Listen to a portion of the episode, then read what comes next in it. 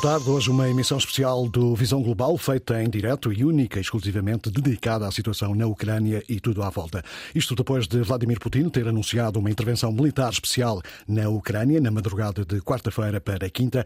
Já estamos no quarto dia de conflito, centenas de mortos, milhares de refugiados que tentam fugir para os países vizinhos e, contra todas as expectativas, o exército russo ainda não conseguiu tomar de assalto o coração da Ucrânia, Kiev, a capital do país. Para nos ajudar a tentar perceber perceber melhor o que se passa, o que se passou e o que pode acontecer, convidámos o Major-General Arnaud Moreira, que vai estar ao telefone, e também Felipe Vasconcelos Romão, comentador de assuntos internacionais da Antena 1, e José Milhazes, especialista da Antena 1 em assuntos do leste europeu, que vão estar aqui em estúdio. Possibilidade ainda de seguirmos em direto para a fronteira entre a Polónia e a Ucrânia, onde está um dos enviados da Antena 1. Boa tarde a todos, obrigados, obrigado por terem aceito este convite da Antena 1.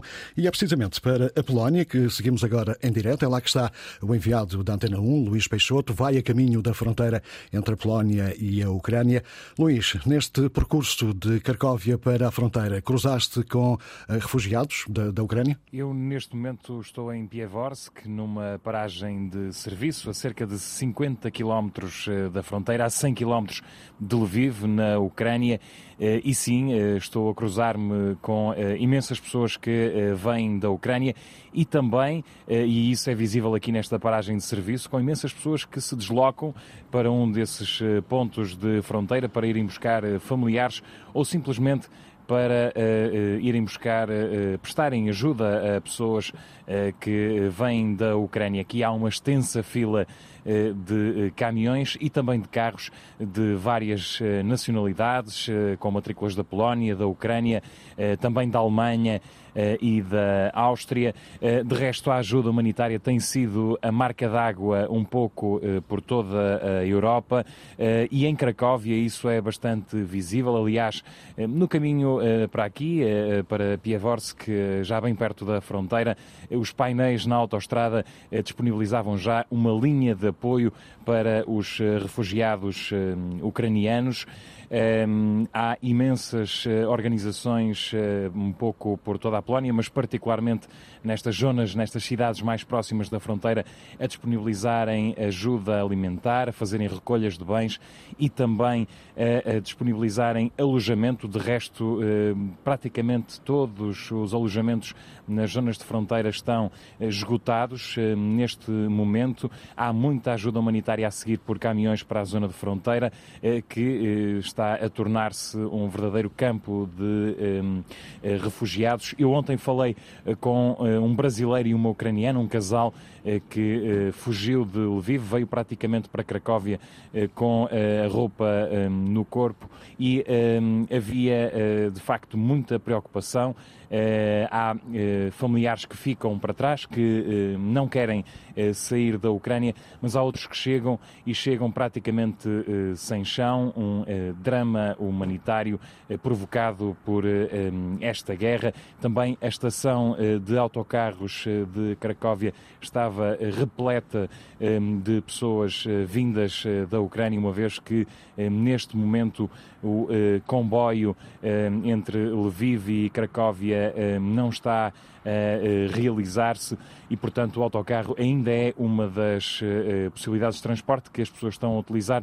Há outra também e que consigo ver aqui nesta paragem de serviço várias carrinhas de nove lugares que vão buscar pessoas à zona de fronteira. Aliás, há imensos grupos no Facebook e anúncios também em, na Polónia de pessoas que se disponibilizam para ir buscar gratuitamente gente que foge da guerra na Ucrânia. A reportagem de Luís Peixoto, um dos enviados da Antena 1 para a zona do conflito. Ele vai, nesta altura, a caminho da fronteira entre a Polónia um, e a Ucrânia. Daqui a pouco vamos tentar aprofundar melhor este problema dos refugiados, quando o Alto Comissariado das Nações Unidas já fala de mais de 350 mil ucranianos que fugiram para os países vizinhos. Oportunidade agora para conversar com o Major-General Arnaud Moreira, para tentarmos perceber como foram e podem vir a ser desenhadas as estratégias estratégias militares deste conflito. Boa tarde. Eh, finalmente começamos a ouvir alguns países ocidentais anunciar que vão enviar material militar para a Ucrânia, depois do presidente ter dito que o país tinha ficado praticamente sozinho. Acha que os países ocidentais demoraram demasiado tempo a chegar-se à frente, digamos assim? Demoraram, demoraram, demoraram certamente. Nós deixámos um pouco a Ucrânia entregue ao seu exército e à sua vontade quando é sabido que a vontade só por si não resolve estas questões de natureza de estratégia militar. A vontade é um amplificador de capacidades. E, portanto, tem que existir capacidades para que essa vontade possa agir sobre a multiplicação das capacidades. Ora, o, o início dos eh, combates seguiu-se a um longo período de várias semanas em que uh, os níveis de tensão subiram de tal maneira que a concentração de forças militares uh, na, na, nas fronteiras junto com a, com a Ucrânia, a partir da Bielorrússia, a partir da, da Federação Russa, hum, eh, faziam prever, digamos, um, um desfecho violento para esta gestão da crise. E este teria sido, do meu ponto de vista, a altura para reforçar as capacidades, sobretudo dois tipos de capacidades para, para digamos, para, para as forças ucranianas. Capacidades de natureza anticarro e capacidades de natureza antiaérea, nomeadamente mísseis portáteis. Que vão chegar, que vão chegar da parte da Alemanha, tanto quanto julgo saber que vão chegar, que vão chegar, mas eles já podiam ter feito uma diferença muito grande se já tivessem chegado anteriormente. Isto é, nós fomos um bocadinho uh, tarde para isto. E eu, a mim, parece, não quero ser também excessivamente crítico nesta, nesta altura, mas parece-me que as lideranças estão agora a, a, procurar corresponder àquilo que vem, que são os apelos das próprias sociedades que estão incomodadas com uma certa ausência de apoio ocidental à Ucrânia. Deixámos os ucranianos um pouco entregues a si próprios. E, portanto, temos que valorizar ainda mais o facto de, ao fim de quatro dias de combate, Putin não ter para anunciar junto da sua audiência interna uma vitória fantástica sobre o que quer que seja. Continua, não, não, não, não devemos pôr em causa que o desfecho final pode ser uma vitória militar da, eh, da Rússia. Não, não podemos pôr isso em causa. Mas à medida que os dias vão passando, certamente que o moral das forças uh, russas vai diminuindo e que o moral, e pelo contrário, o moral das forças ucranianas vai subindo. E acha que esta ajuda militar, em especial daquela que falávamos da Alemanha, pode acabar por vir a ser determinante neste, neste conflito? A, a, a mim parece-me que nós estamos finalmente, digamos, a percebermos do tipo de material que é necessário. Porque o, o material uh, de natureza muito pesada, estamos a falar de, de carros de combate, de baterias sofisticadas de combate antiaéreo, etc., são para uma, uma fase de combate que de alguma maneira já passou. Nós, neste momento, estamos a defender centros de resistência em cidades. E aí o tipo de armamento uh, portátil que, que, que, dá, portanto, ligeireza e flexibilidade de utilização a pequenos grupos uh, armados torna-se fundamental. Portanto, digamos, nesta fase, fornecer carros de combate, para já demoraria um tempo infinito para que isso acontecesse. E, por outro lado, não é uma capacidade que se possa disponibilizar para ensinar a operar um carro de combate. É, é, são necessários eh, semanas, eh, meses para que isso possa ocorrer. Ora, os, armamentos de natureza portátil são muito fáceis, digamos, de, de operar e, e, e, em poucos dias, não é, um, um, um, soldado é capaz de operar com proficiência, com, com eficácia, este tipo de equipamentos. Portanto, sim, nesta fase, nesta fase em que nos encontramos, este parece-me ser o equipamento adequado para o tipo de combate que, que, que, que vai ocorrer nestes centros de resistência. E acha que o exército russo teve aqui eh, algum erro de cálculo, ou seja, contava com uma vitória efetiva mais rápida, chegar mais rapidamente eh, a Kiev? É, é, é, é, um, é um pouco cedo ainda eh, para fazermos uma fazermos lições aprendidas, digamos, sobre a estratégia russa. Mas a estratégia russa tinha uma fragilidade inicial. Essa fragilidade inicial tem o facto reside no facto de não é a mesma coisa lançar um combate ou uma iniciativa de natureza militar, uma intervenção militar, com uma única frente de combate, em que, portanto, à medida que a frente de combate vai avançando, as retaguardas ficam imediatamente protegidas e, portanto, o controle do fluxo logístico é relativamente fácil para essa frente de combate. Ora, isto muda de figura quando se abrem três frentes de combate, porque não só o, o, digamos, o apoio aéreo tem que ser dividido sobre três uh, frentes de combate, como o apoio logístico também tem que ser dividido ao longo de milhares de quilómetros para tudo isto. E, portanto, a mim não me admira que haja um conjunto grande de pausas de natureza operacional no combate, porque efetivamente fazer um ataque a um país com a dimensão da Ucrânia, que é o segundo maior país eh, da Europa, a partir de três frentes eh, distintas e distantes umas das outras, leva a um pesadelo de natureza logístico que implica a execução de pausas de natureza operacional para, enfim, dar alguma coerência a todo o dispositivo. Agora, quem ataca em três frentes tem necessariamente menos potencial em cada uma das frentes. Eh, já fez uma, uma, referência a esse aspecto em Kiev e nos arredores, bem como noutras cidades ucranianas. Estamos numa espécie de guerra, um combate rua a rua. Ontem ouvimos aqui um especialista da Academia Militar Portuguesa a dizer que este é precisamente o pior tipo de guerra. Concorda com, com esta leitura? Digamos, para, para, quem vai a, para quem está a atacar, o potencial de combate reduz enormemente dentro de uma cidade.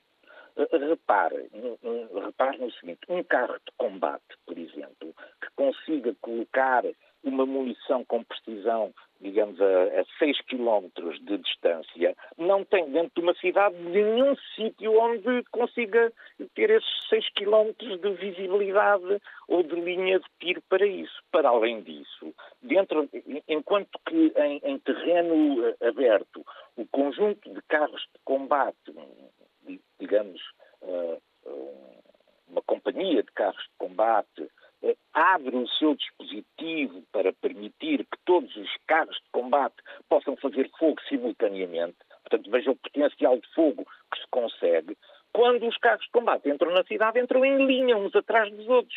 Significa que o primeiro realmente tem essa capacidade de fogo, mas todos os outros que se seguem atrás têm uma capacidade de fogo muito limitada, não é? Porque não, não se desenvolveram em combate porque não têm espaço para se desenvolver em combate. Portanto, normalmente no combate urbano, o que se passa é que atrás, enfim, dos, dos primeiros carros de combate, têm que seguir tropas apiadas que estão vulneráveis e que, enfim, de alguma maneira, a sua progressão apenas é protegida pelos carros de combate que vão, que, que vão à frente. Mas a infantaria tem aqui um, um, um papel predominante uh, dentro desta questão do combate urbano. Falemos um pouco sobre o acordo que foi proposto hoje, as negociações propostas hoje pela Rússia, que, eh, pelos vistos, até chegou a enviar uma delegação para a Bielorrússia. Isto é a Rússia a querer, de facto, negociar eh, e tentar chegar a um cessar-fogo ou ganhar tempo para, para que o exército possa mexer os xadrez? Vamos, vamos lá ver. Eu, eu julgo que ambas as partes têm que construir uma narrativa para o pós-guerra, não é? Porque vai haver uma altura em que a guerra vai acabar, de uma maneira ou de outra, com vitória de um lado, com derrota do outro, ou com um empate técnico, enfim, a, a guerra vai acabar. O que não vai acabar é a história, porque é preciso construir uma narrativa para dizer que, ah, eu até uh, uh, durante mesmo a altura em que estava com um grande ímpeto de, de, de combate, eh, propôs uma solução pacífica. Portanto, a real intenção, mas essa é a minha leitura, sujeita naturalmente ao contraditório. A minha leitura é que se trata de uma narrativa para poder ser incorporada mais tarde na história, de que nós até demos uma oportunidade de algo. Simplesmente qualquer oportunidade de diálogo tem que ser antecedida de um cessar-fogo entre partes. E não me parece que, sem ter uma vitória militar significativa, a própria Rússia esteja disponível agora para um acordo de paz. Ela quer acordos de paz simplesmente numa altura em que esteja numa posição negocial muito forte, e, portanto, em que tenha conseguido uh, atingir um conjunto significativo de, obje de objetivos uh, militares que lhe permitam negociar numa posição de força. Portanto, a mim também me parece correto a posição do presidente Zelensky de, de, de digamos, eh, sem dizer que não, furtar-se um bocadinho este, este diálogo que me parece, nesta altura, um pouco inconsequente, que é de dizer, não, não, em Minsk nem pensar, não é? Quer dizer, temos que escolher um, um, um, um outro, um, outro sítio. É muito perigoso esta questão, esta questão das negociações é muito perigosa nesta situação. Porque eh, se Zelensky for localizado num lado qualquer, por exemplo, na Bielorrússia, nas, nas, suas, nas suas conversações eventualmente bem intencionadas de paz, ele vai ser seguido para ser abatido num outro lugar qualquer. Portanto, a partir do momento em que, ele, em que a sua localização esteja obtida, todos os meios serão concentrados no sentido de não lhe perder o rasto até surgir a, eh, a, a necessária. E, portanto, eu, se fosse uh, uh, Zelensky, uh, teria algum cuidado. Com as movimentações. Não, Exatamente. Com as movimentações. Um, um, presidente morto não faz, tem um belo efeito na história, mas sobre o presente não é muito útil, não é? Onde ele é útil é com a sua voz de liderança e de motivação para a resistência. Agradeço então ao Major-General Arnon Moreira. Boa tarde, obrigado pela sua disponibilidade. Regressamos agora ao estúdio da Antena 1 para conversarmos com Filipe Vasconcelos Romão, especialista da Antena 1 para questões internacionais, e também José Milhazes, especialista da Antena 1 em assuntos do leste europeu. José Milhazes, começo por ti. Talvez valha a pena fazer aqui alguma espécie de enquadramento histórico para este conflito da Ucrânia. Achas que Vladimir Putin está aqui a tentar recuperar o espírito dos czares, como já foi dito por alguns analistas, ou está a marcar uma posição geopolítica e a dizer ao mundo que não podem ignorar as preocupações de segurança da Rússia? Eh, eu começava por dizer que as conversações propostas por Moscovo eh, são uma autêntica provocação, porque eh, além de todas as outras razões das propostas da Rússia. As propostas hoje? Sim, as propostas da Rússia continuam a ser as mesmas, que é a capitulação da Ucrânia, e até o chefe da delegação russa é uma provocação mandar uma pessoa daquelas a, a dirigir conversações. Eu vou, eu vou dizer, é um historiador de extrema-direita, ultra-ortodoxo, russo, é aquele que ensina Putin, que dá a Putin aulas de história como aquela que nós ouvimos na segunda-feira passada. Ou seja, é um homem que, para o outro lado, é inaceitável, porque toda a gente sabe as posições dele neste conflito. Ao menos podiam encontrar uma pessoa um bocado mais aceitável para os ucranianos. Agora, uh, quanto à segunda pergunta, que, à tua pergunta que eu já me esqueci, peço desculpa, se Vladimir Putin está, de alguma forma, a tentar recuperar o espírito dos czares russos antes de 1917, da Revolução eh, de Lenin, ou eh, está a querer marcar uma posição geopolítica a dizer que a Rússia conta no mundo e tem que ser ouvida? Inicialmente, muitos pensavam que a segunda hipótese era a mais provável. Mas depois daquela famosa aula de história já citada por mim, claro que eu aqui ponho história entre aspas, que aquilo não é história coisa nenhuma. Aquilo é a violação mais elementar e o revisionismo mais elementar da história. E daí que, lendo esse discurso, ele quer tudo, ou seja, ele vai até onde o deixarem, porque ele não só nega a existência da Ucrânia como Estado independente, como alarga essa retirada de direito à soberania a outras antigas uh, repúblicas da União Soviética. Eu quero recordar que as repúblicas do Báltico e da Finlândia faziam parte do Império Russo, por exemplo. e já para não falar de Cazaquistão e outras uh, regiões. Mas aqui também é preciso dizer que a Ucrânia já teve um presidente, um governo que era classificado como pró-russo e acabou por, por ser destituído. Eh, claro que acabou por ser destituído porque uh, uh, durante o tempo em que ele esteve no poder, ele pouco ou nada fez pelo desenvolvimento da Ucrânia. E digamos que ele tentou manobrar entre a União Europeia e Moscovo até para ganhar algum dinheiro, por exemplo, em troca do, do acordo de associação entre a Ucrânia e a, e a, e a União Europeia, a, a Rússia deu-lhe um crédito de 5 mil milhões de dólares. Ou seja, eh, pagou-lhe pela, pela cedência. Eu não sei se a transferência bancária foi feita por Moscovo, mas foi feito esse dinheiro, uh, Moscovo perdeu. E aqui o problema é que, eu considero, em minha opinião, as relações entre a Ucrânia e a Rússia acabariam por melhorar se a Rússia não tem anexado a Crimeia. E esse é um problema fundamental. E depois ocupar as partes separatistas da Ucrânia. Daí que o receio dos vizinhos da Rússia, que já era muito grande antes disso, eles têm uma história muito complicada e nas relações com a Rússia com páginas trágicas e com a União Soviética. E é verdade que quando eles chamaram a atenção da União Europeia, da NATO e dos Estados Unidos para a futura política externa de Putin, não lhes davam ouvidos considerava-nos uns, uns exagerados, uns antirrussos, etc, etc. Mas, no fim de contas, foram eles que tiveram razão. Ou seja, Putin, neste momento, eu penso que a política de Putin, neste momento, é ir até onde puder. Claro que a resistência ucraniana, uh, uh, uh, quer dizer, para alguns foi inesperada. Eu, por exemplo, eu acho que ela era expectável. E não é preciso ter a trabalhar para mim os serviços secretos russos para saber que os ucranianos iriam defender até à morte o, o, seu, o seu território.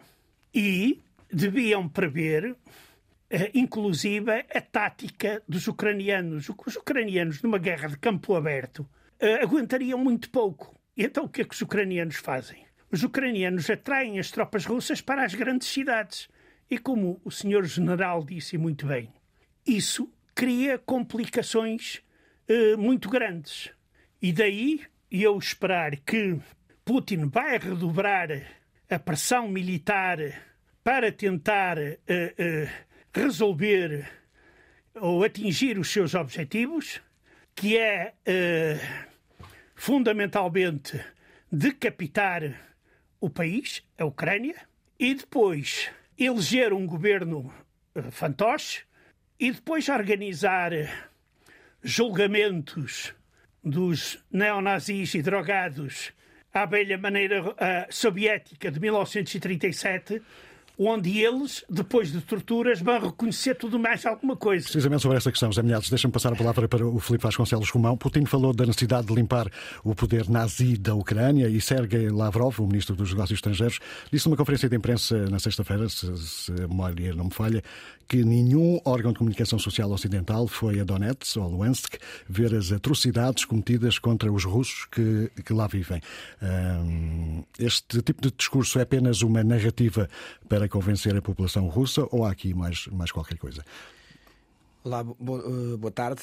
Um há, há uma, uma, uma, tentativa deliberada da Rússia, desde o início, de reconstruir tudo isto do ponto de vista da história, da narrativa e também do ponto de vista, do ponto de vista jurídico.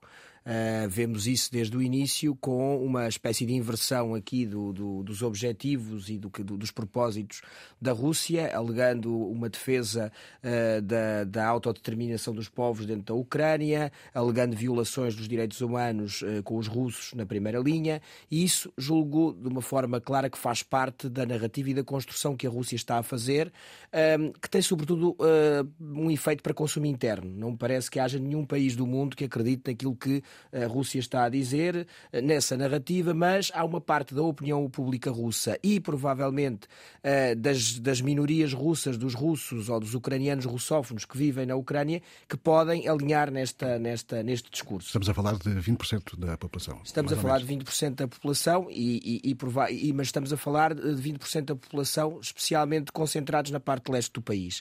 Uh, e mais concentrados ficaram depois dos acontecimentos de 2014 naquela, naquela região.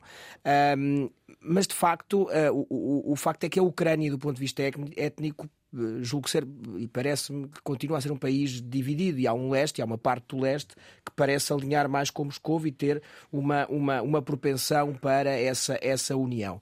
Eh, o, o, como José Milhazes dizia, o não contar com a resistência talvez tenha a ver com ter avaliado o todo do país e tudo o que ocorreu nos últimos anos, talvez desde 2004 até, com o que ocorre no leste da Ucrânia. E, de facto, a Ucrânia, desde 2004, com a eleição de Yushchenko, com a Revolução Laranja, um, tem, acentuou as divisões entre, entre, entre, entre a parte e entre uma, uma parte pró-russa, mas ao mesmo tempo foi construindo um Estado uh, com uma enorme autonomia em relação, em relação, ao, em relação à Rússia.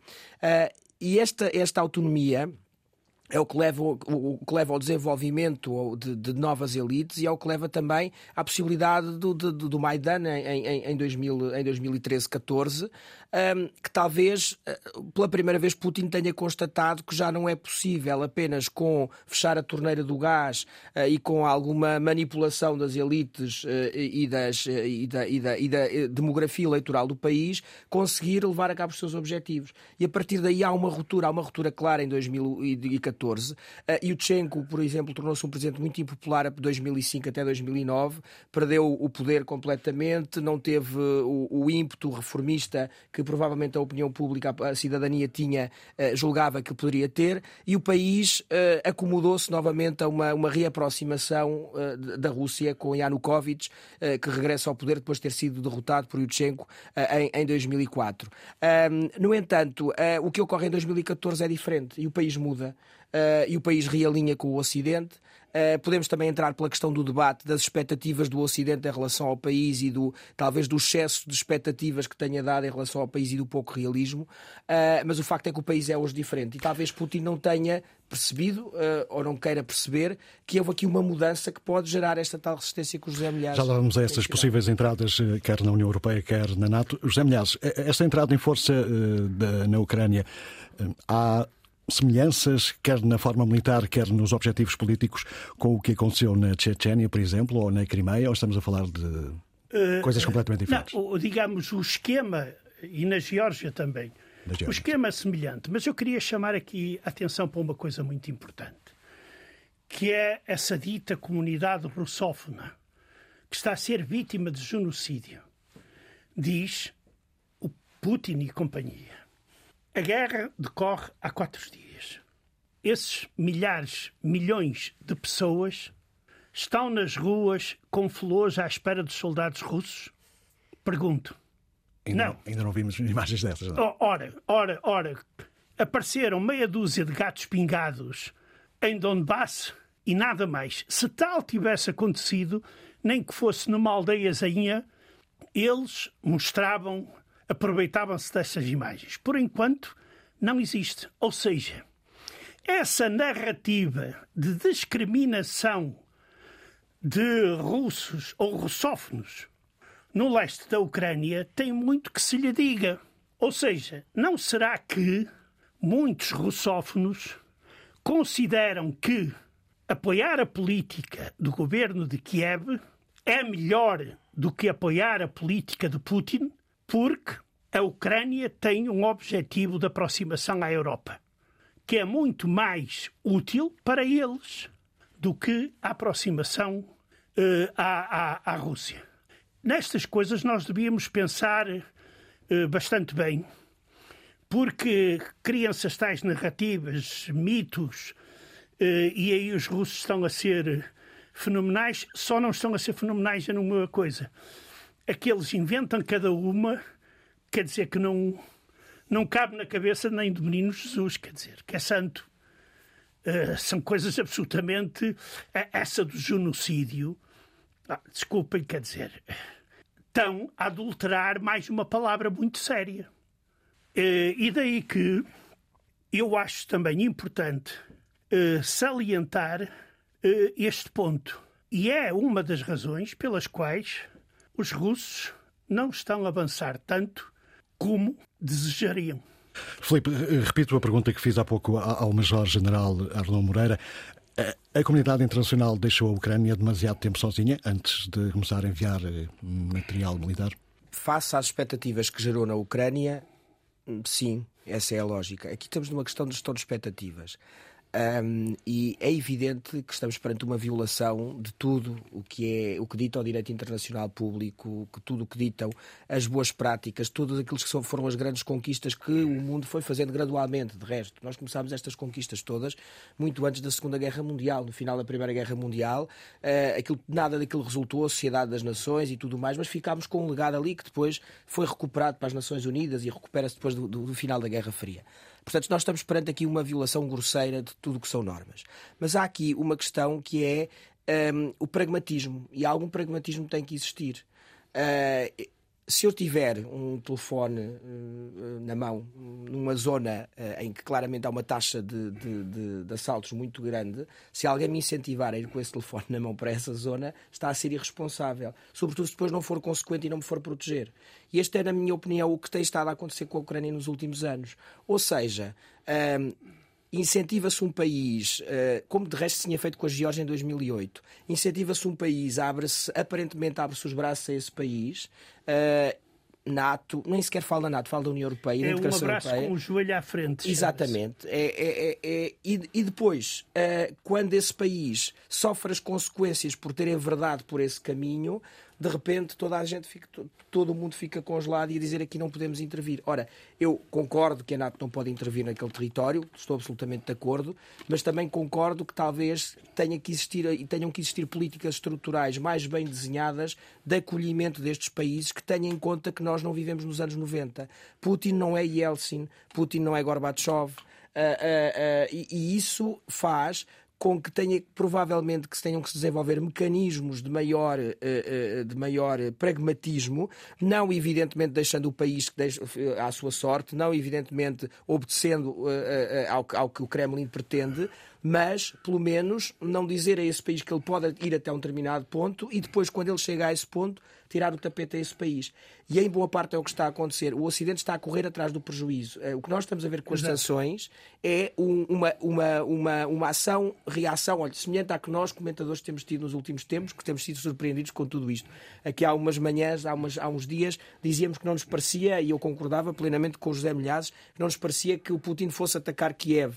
Uh, e vamos reagindo. Uh, o problema é que nós, comentadores, não temos o destino de, de, das pessoas nas mãos, temos que ir uh, jogando com, com, com, o que temos.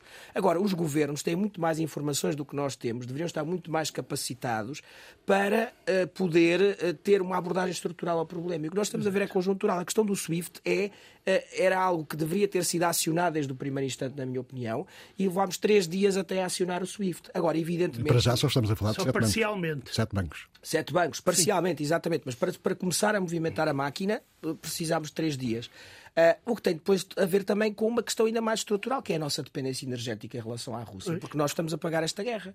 Nós, portugueses, pagamos 8% claro. do gás à Rússia, mas os alemães pagam uh, uh, metade ou mais de metade, mais de metade. os checos 100%. Nós estamos a passar a fazer transferências para, para estas guerras e continuamos a não ter uma abordagem estrutural a este problema, à questão energética, a tudo mais. Não se trata apenas de uma questão de, de, que é fundamental, que é a questão do ambiente, mas depois há também questões que são estruturais, que são a nossa segurança. E, e, nós não temos acautelado, nós ocidentais não temos acautelado isso. O Nord Stream 2 é a demonstração que não o temos acautelado. E a, e a, forma como a Ucrânia se tem portado nestes últimos dias reforça a capacidade negocial para essas tais ilusões que foram criadas, ou seja, a entrada na União Europeia, que será mais fácil do que a NATO? Uh, na NATO não acredito mesmo, não, não, não, acho que seja minimamente possível. Uh, uh, agora, a Europa deveria ter, se quer ter um discurso de alinhamento tem que fazer com que as suas ações sejam coerentes com o seu discurso. Uh, e é isso que nós temos visto que falta, porque, uh, não obstante, eu acho que houve uma evolução importante nos últimos dias. Esta, esta para mim, o, simbolicamente, acho que há um aspecto que é importante, que é a libertação que a Alemanha permitiu. A Alemanha, que é um país que tem que ter muitas cautelas e procura ter muitas cautelas com tudo o que diz respeito a armamento e a venda de armamento ao exterior pelos traumas que tem do passado. Uh, tem uma relação também ela traumática com a Rússia, uh, permitir que haja transferências de equipamento e material militar para a Ucrânia é um sinal uh, que me parece importante. Uh, agora, ainda não houve uma grande decisão estrutural e, e, e, provavelmente porque também neste momento não será o melhor momento para tomar de grandes decisões, tendo em conta que há milhares de militares russos dentro do território do território ucraniano e temos um líder que já percebemos que não funciona de acordo com aquilo que é a racionalidade ocidental e que, pelos vistos, o Ocidente, mesmo municiado de muita informação, continua a não saber lidar e prever o que é que esse líder vai fazer.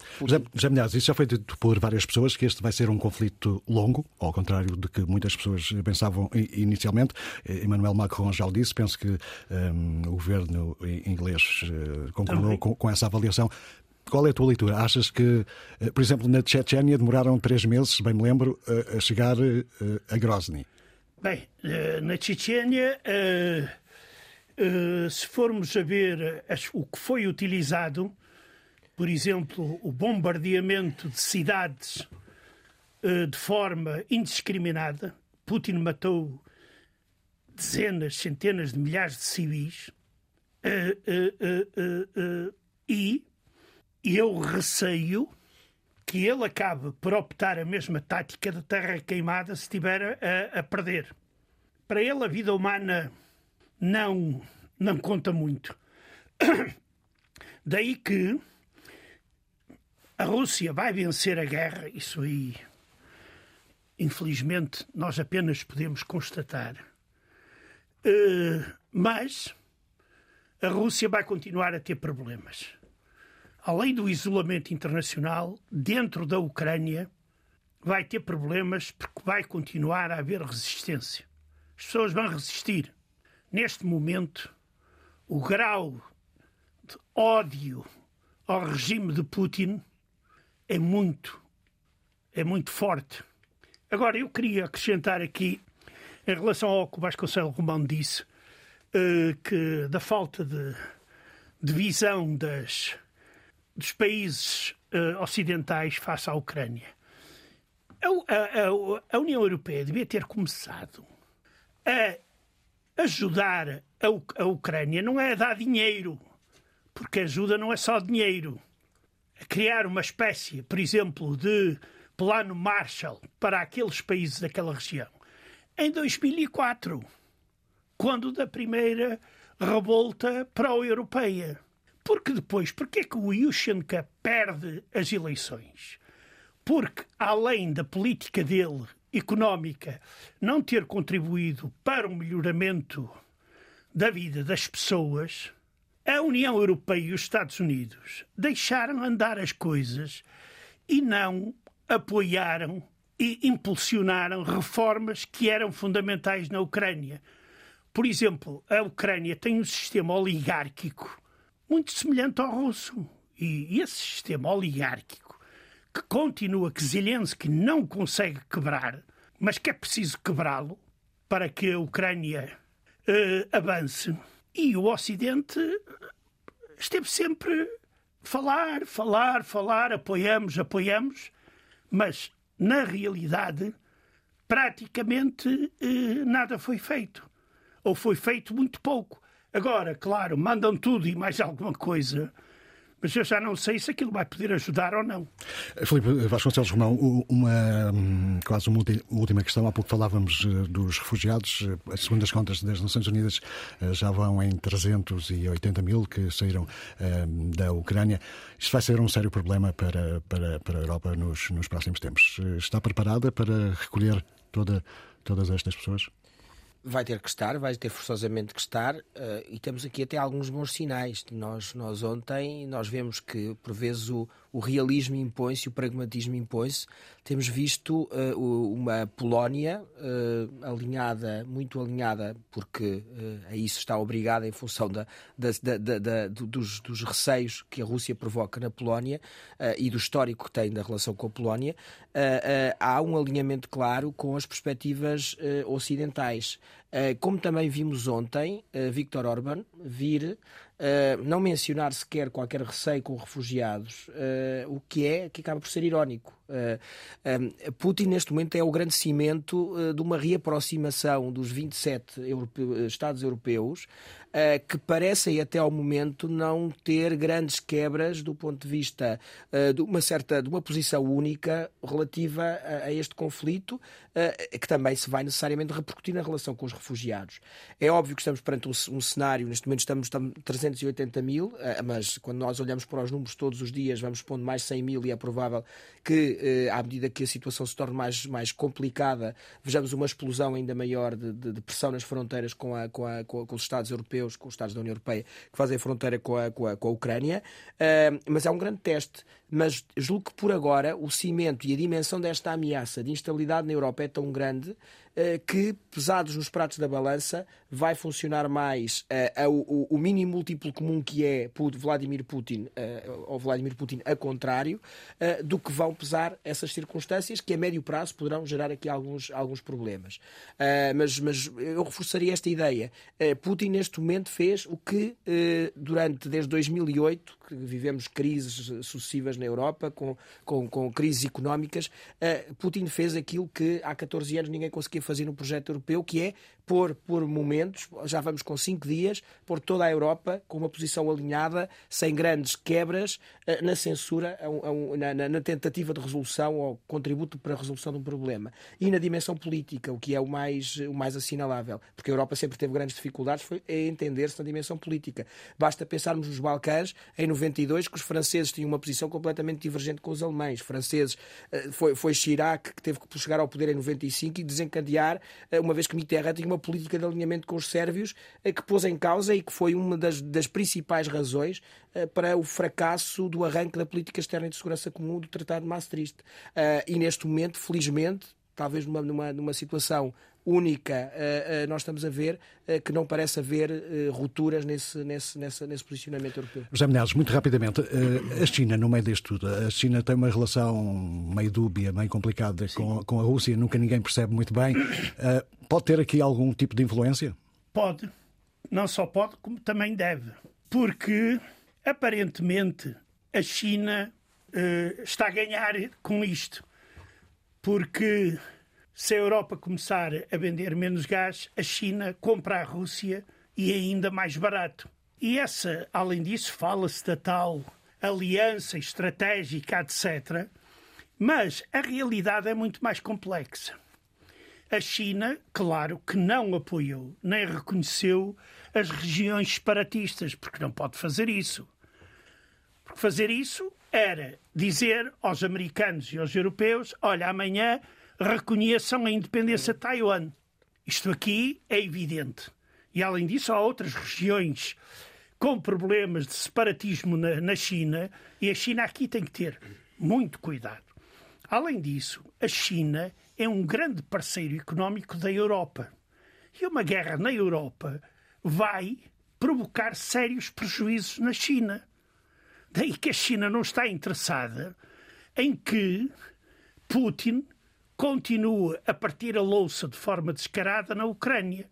Claro que nós sabemos que os chineses, quando falam, falam de uma forma muito filosófica, eh, muito calma, e tem que se ler com cuidado, mas eu acho que uh, neste momento os chineses olham com apreensão para esta intervenção. Até porque os chineses também têm interesses económicos na Ucrânia. Meus senhores, temos que ficar por aqui. Felipe Vasconcelos Romão, já milhares, obrigado. Uma emissão especial do programa Visão Global sobre a situação na Ucrânia, que contou também com a contribuição do Major-General Arnaud Moreira, todos os pormenores sobre o conflito entre a Rússia e a Ucrânia, para ir seguindo naturalmente nas edições da Antena 1.